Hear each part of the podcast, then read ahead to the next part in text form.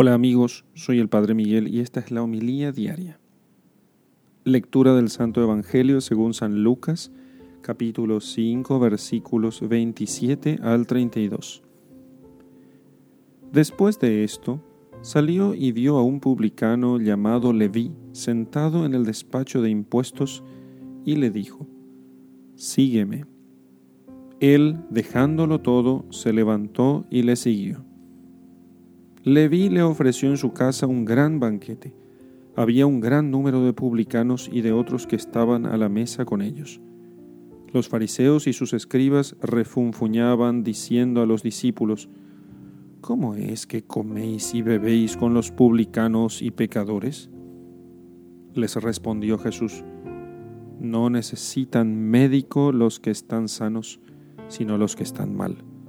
No he venido a llamar a conversión a justos, sino a pecadores. Palabra del Señor. Gloria a ti, Señor Jesús. No he venido a llamar a conversión a justos, sino a pecadores. El Señor hace una especie de broma, digamos, porque los justos no necesitan de conversión, ¿sí? Pero no hay justos, sino que el único que es justo, el único santo es Dios.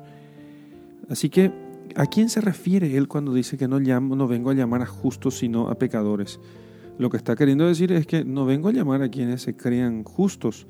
Los justos no necesitan de ser llamados a la conversión, porque además si alguno fuera justo delante de los ojos de Dios, ya no hace falta más.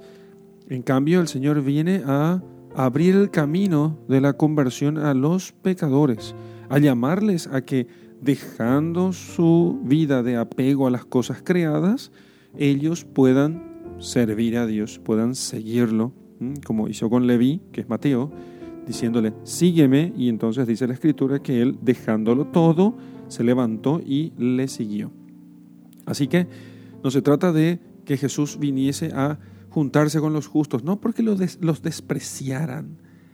Él no desprecia a los justos, muy por el contrario, los ama, pero no viene Él a, quedar, a estar con los justos, sino a predicar a los pecadores, diciéndoles que ellos tienen un Padre que los espera y que no deben continuar ellos alejados del Padre que tanto los ama y que está dispuesto a perdonar sus faltas.